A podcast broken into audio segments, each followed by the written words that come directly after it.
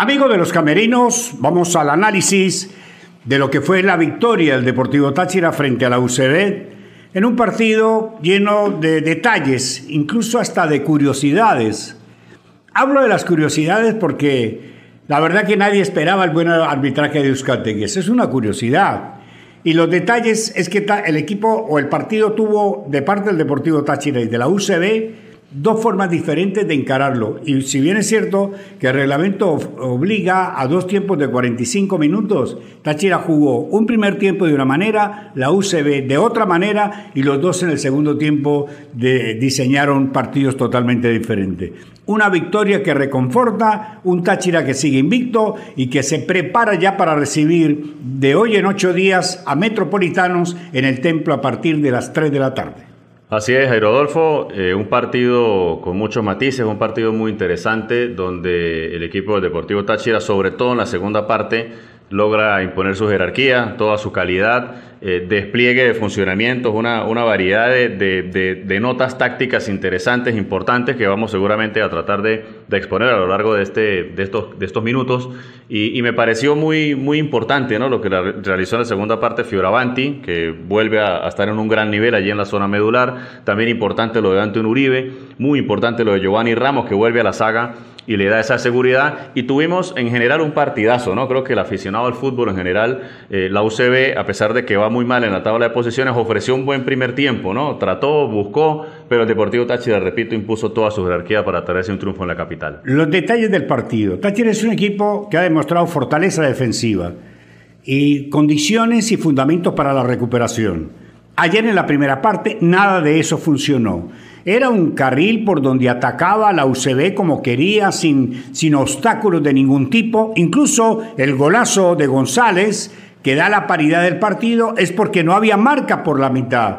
Era un callejón sin con salida directo al arco de Araque. Nada más, no tuvieron más, sino el impacto con el gol, uno que posteriormente también por la mitad pega en el horizontal ante la deficiencia de marca del Deportivo Táchira. La verdad que yo estaba sorprendido de que Táchira diera y mostrara tantas flaquezas defensivas en la mitad de la cancha, donde es el cordón umbilical del fútbol. Porque el fútbol no se define ni en la defensa ni en el ataque. El fútbol se define en la mitad de la cancha. Y ahí Táchira fue muy, pero muy endeble, ayer sobre todo en la primera parte. Así es, Jairo. Eh, un, primer tiempo donde creo que los primeros 20, 22 minutos fueron de dominio urinegro, por así llamarlo. Cuando se encuentra el empate, la Universidad Central de Venezuela, por supuesto, sube el ánimo. Eh, se cree capaz de un gol de promoción, ¿no? El que metió ah, Johnny González. Lateral izquierdo, a, pierna cambiada porque engancha hacia adentro. Y, en, ese, en ese momento comenzaron esas fallas que, mencionaba Jairo eh, en la zona defensiva, ¿no? Quedó un espacio muy amplio en la mitad del campo y, y Johnny González se pudo perfilar y pudo rematar un, gol de promoción para cualquier... Sin ningún tipo de obstáculo. Sin ningún obstáculo. Después, eh, eh, analizando ya lo que, lo que es luego el, del empate transitorio de la UCB, ahí comenzaron un poco las dudas, ¿no? Táchira eh, en la zona medular, en la primera parte, repito, no tuvo esa contundencia, no tuvo ese manejo que normalmente tiene con jugadores en cancha como Fioravanti, que volvía al 11, Diomar Díaz, que venía de dos partidos interesantes, y Coba, que es el cerebro eh, allí en la zona de buscar la pelota en la, primera zona de volantes y llevarla limpia para la, zona de creación. Creo que eh, el entretiempo, quizás la charla, quizás eh, el corregir tácticamente del profe Zaragoza y su cuerpo técnico le dieron otro plus al equipo para la segunda parte. Y en la segunda parte ya fue otro, otro equipo más intenso, más punzante y de esta manera prácticamente cerró las posibilidades de la UCB. Sigo con los detalles. El 1 a 0 se consigue a través de un detalle táctico de la pelota quieta, que ya Tachira lo ha repetido. Cobro de tiro de esquina, la va y ataca a Ramos el primer palo, la peina, aparece Uribe y un golazo también. Eh, eso lo ha hecho ya varias veces el Deportivo Táchira. Es el resultado del trabajo de la táctica fija. Nada más. Eso no se da por casualidad. Y el otro detalle es el gol, el de la victoria. ¿Por qué? Porque ya el segundo tiempo fue otra cosa. Ya Táchira reaccionó, eh, empezó a tener cortes de ataques del contrario, empezó a organizarse en la primera línea, de la mitad de la cancha, comenzó a sobrar Diomar Díaz, lo cambiaron, comenzaron a sobrar jugadores del equipo, comenzó a sobrar, a sobrar Edli, lo sustituyeron y entraron jugadores a tratar de darle un manejo distinto al partido. Cuando ya Táchira se apoderó de la pelota, cuando ya Táchira se posesionó de la pelota y, y se posicionó en la cancha, entonces era un duelo del estado atlético, del estado físico, donde reitero, reitero Táchira le sacó mucho provecho al parate. El mes de trabajo que nosotros asistimos, con Fran asistimos a las prácticas del equipo, eh, el equipo le sacó mucho provecho. Eh, lo mató Táchira a la UCB, la mató con el estado atlético, le pasó por arriba en el segundo tiempo. Y el final de la temporada lo va a definir, lo va a ganar el equipo que esté preparado bien físicamente. Así es, un equipo deportivo Táchira que como estamos comentando eh, tuvo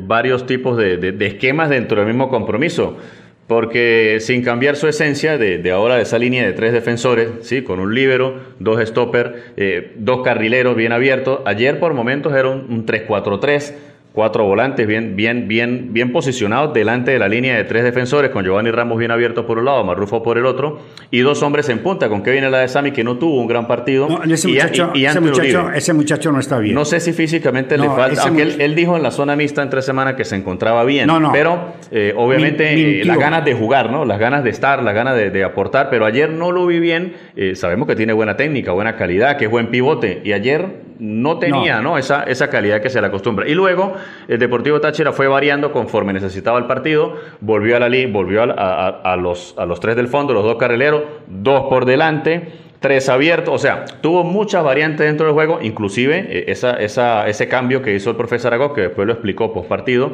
había entrado Gianfranco Castillo para darle profundidad por banda izquierda y, lo explica que no es nada eh, con el jugador, no es nada por rendimiento, sino que al encontrarse con la ventaja en el marcador, él necesitaba, necesitaba proteger la zona izquierda, el, carril izquierdo, y quién más que Figueroa, ¿no? que es un especialista, se ha convertido en un pilar fundamental para ayudar en zona defensiva. Eso lo decíamos ayer en la transmisión. No lo sacan al muchacho porque el muchacho anda mal, sino la necesidad estratégica del partido. Había que sacrificar a alguien y sacrificaron a Castillo. ¿Para qué? Para meter a Figueroa y tapar esa zona. Eso lo piensan los técnicos, lo que pasa es que uno desde afuera eh, y emocionalmente dice otra cosa o lo ve de otra manera. Nosotros en fútbol del bueno y en buenísima sí dijimos que era sacrificado no porque anduviese mal, sino porque había que replantear en la parte defensiva el partido. Hoy no está la nenita con nosotros, no está Jairo Armando porque están en ocupaciones distintas pero ya volverán, ya la próxima semana estará la nena Dávila y Jairo Armando con nosotros aquí en Los Camerinos. También no pudimos presentarles la transmisión por eh, Rune Estéreo del partido de ayer motivado eh, por YouTube motivado a que el sector de Pueblo Nuevo de San Cristóbal quedó sin alumbrado, sin energía eléctrica desde las 4 de la tarde casi hasta las 10 de la noche. Entonces fue imposible levantar la señal. Así sea lo que sea, así usted tenga equipos que tiene, como tiene Run. Eh, no, esa, logística se cae ya cuando hay un, tema de, ya de, fuerza mayor. La próxima semana ya estaremos nuevamente, Dios mediante, con todo, ¿no? Eh, la parte técnica ya al 100%. Por cierto, Táchira que juega el día sábado, 3 de la tarde entre Metropolitanos. ¿Cómo queda la Analicemos un poquito la tabla mientras eh, seguimos hablando de lo que fue el partido. Puerto Cabello, que en este momento empata 0 por 0 ante Mineros de Guayana, el colero, eh, es líder con 48 puntos. Táchira, 46 puntos, llegó con la victoria del día de ayer. Caracas es tercero con 39, que juega mañana. Carabobo es cuarto con 39, metió una victoria importante el equipo de Juan Domingo Tolizano el día de ayer. Portuguesa quinto con 38, Deportivo La Guaira es sexto con 34, Metropolitano séptimo con 34 y Estudiantes de Mérida octavo con 29 que acabó de empatar, lo iba perdiendo con gol de Linares, ex académico y lo logra empatar con gol de Canelón sobre el final, minuto 87, así que Estudiantes se mantiene de momento ahí en zona de clasificación. Hay partido interesante mañana, Caracas Metropolitano. Es el partido de la jornada. Caracas descansa, ese va a ser el partido de la jornada, pero a ver, este resultado es muy importante porque mantiene la ventaja con, un rival que, estaba pisando fuerte como el Caracas. Y repito, Caracas mañana tiene un partido clave, difícil, porque Metropolitano también quiere estar y descansa la próxima fecha el equipo de Leo si González. China le gana a Metropolitano, oye, quiero decirlo porque nosotros hemos sido eh, críticos del arbitraje y de los dirigentes. Quiero felicitar al presidente de Metropolitano que salió públicamente a reclamar el mal arbitraje y que el mal arbitraje le está haciendo daño a la liga y le está haciendo daño al fútbol. A, todos los equipos. Y eso es bueno porque hay el rumor en el país futbolero de que hay intereses creados para que clasifique al cuadrangular Metropolitanos y Caracas a como de lugar. Y resulta que él salió y ayer hubo un buen arbitraje, por lo menos el arbitraje de Oscar no, fue bueno. No, no hablé. Hacía rato no, no lo veíamos pitar así. Ya lo decía usted, Jairo, en el, en el preámbulo, en el inicio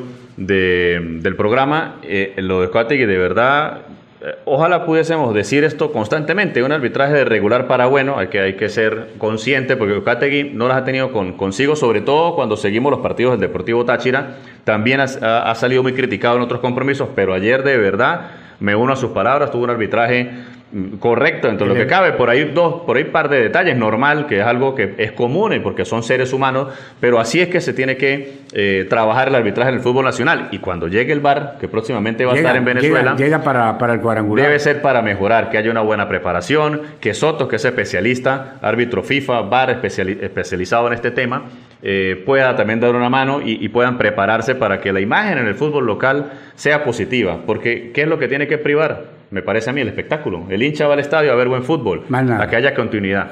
Eh, Jairo, la jornada, para la jornada que finaliza mañana, eh, tendrá estos partidos. Zamora frente al Deportivo La Guaira. La Guaira, una visita allí, Zamora buscando salir del fondo.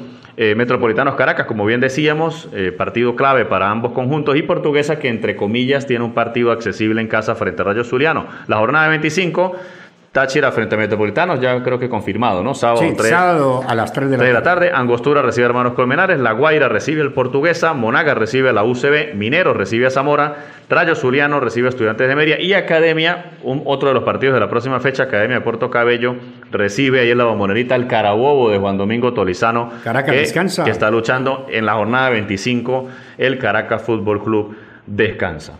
Señoras y señores, hemos visto fútbol de todo tipo. Está lloviendo torrencialmente en la zona andina. Va a llover en este momento y durante mucho tiempo. Eh, esperemos que no pase absolutamente nada.